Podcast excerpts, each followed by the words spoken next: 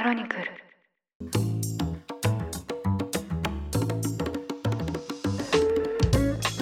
おはようございます。1月24日火曜日ニュースコネクトあなたと経済をつなぐ5分間パーソナリティの竹村由紀子です。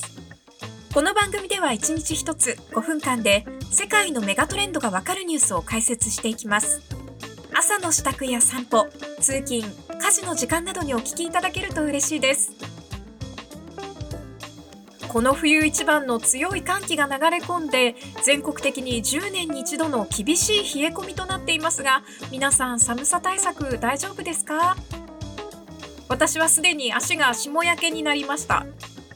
足の指になんか虫刺されみたいな赤い膨らみができましてあれ？なんて思っていたら次の日は足の甲があざみたいな紫色になっていましていやーぶつけてもないのにおかしいと思って病院に行ったら霜焼けですねと言われました霜焼けなんて外で遊んでいる子供がなるものだと思っていたのでまさか在宅勤務で机とトイレとこたつくらいしか移動していない私がなるなんて本当にびっくりしました。ただ私祖母が戦後に建てた家に住んでいるので物資とかがない時代だったせいか多分断熱材が入っていないと思うんですよね。木と紙でできた家みたいな感じでなんかあの木と紙でできた家とか言うと3匹の子豚の家みたいに吹っ飛ばされてしまいそうですが廊下とかですね冷蔵庫みたいにすごい寒いのでちょっと油断しすぎたなというふうに反省しています。霜焼けは遺伝の影響もあるというふうにお医者さんが言っていたので寒くてもならない人はならないみたいなんですがひどいと足が壊死するというふうに脅されまして今は薬を塗って靴下を2枚重ねで生活しています。皆さんもどうぞ暖かくしてお過ごしください。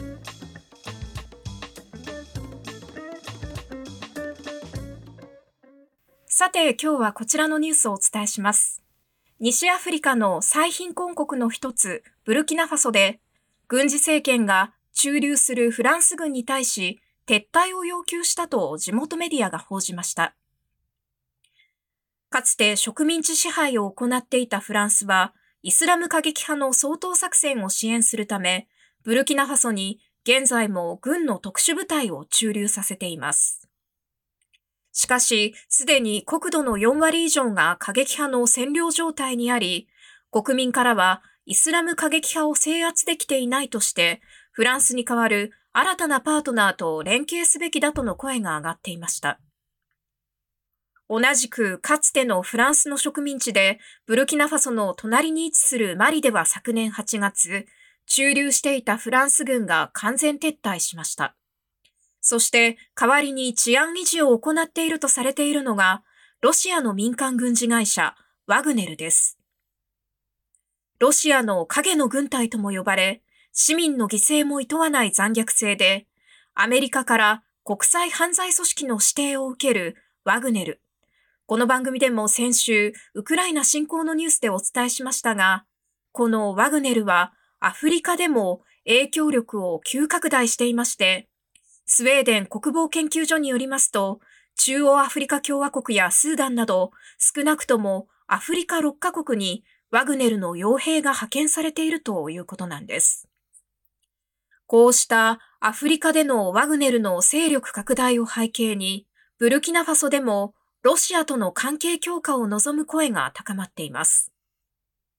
20日に行われたデモには、フランス軍は出ていけ、友好ブルキナロシアなどと書かれたプラカードを手にした多くの人々が参加しました。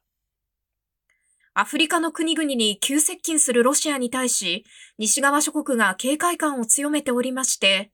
ロシアの次のターゲットと言われているブルキナファソの動向には、今、世界が注目しています。日本ではニュースなどでもあまり耳にすることのない西アフリカのブルキナファソ。ここで何が起こっているのかと言いますと、2015年以降、イスラム過激派がテロ行為を活発化させていまして、これまでに数千人が死亡、避難民の数はおよそ200万人に上っているとされています。こうした中で起きたブルキナファソの新ロシアの動き。そもそもアフリカの国々の中には、かつての植民地支配の歴史から西側諸国への根強い不信感を持つ国も多くあります。わかりやすく言いますと、ロシアはそうした国々に近づいて、イスラム過激派対策などにお困りでしたら、総統作戦に手を貸しますよということで、ワグネルの傭兵を派遣しているということなんです。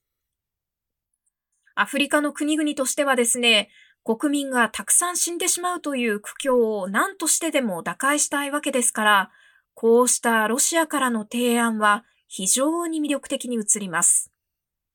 では、ロシアに何のメリットがあるのか、これはですね、二つあると考えられていまして、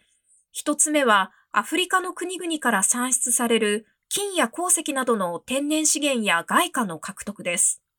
そして二つ目はウクライナ侵攻などで孤立を深めるロシアの友好国の確保です。まず一つ目の天然資源については、ウォールストリートジャーナルによりますと、ワグネルはマリに1000人の傭兵を派遣した見返りに、鉱石などの天然資源の採掘権を手にしたということです。また AFP 通信によりますと、マリはワグネルに対し月に1000万ドル、日本円にして11億円以上を支払っていると推定されているそうです。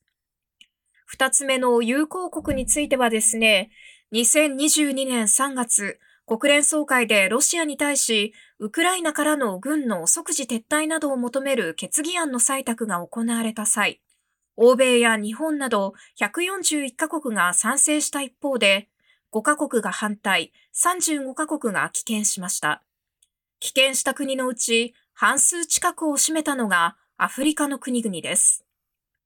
こうした国々は旧宗主国が機械的に引いた人為的な国境線によりまして、多くの民族が一つの国に暮らしている、そうしたこともあって、内戦やクーデターが発生しやすく、情勢が不安定になりやすい傾向があります。こういったアフリカ特有の事情もありまして、軍事支援を提供してくれるロシアの起源を損ねないようにしているのではないかと言われているんです。今回はアフリカで影響力を強めるワグネルの思惑とロシアの次のターゲットと言われているブルキナファソの動向についてお伝えしました。ニュースコネクトお相手は竹村由紀子でした。番組への感想はカタカナでハッシュタグニュースコネクトとつけてツイッターに投稿してください。もしこの番組が気に入っていただけましたら、ぜひフォローしていただけると嬉しいです。それでは、良い一日をお過ごしください。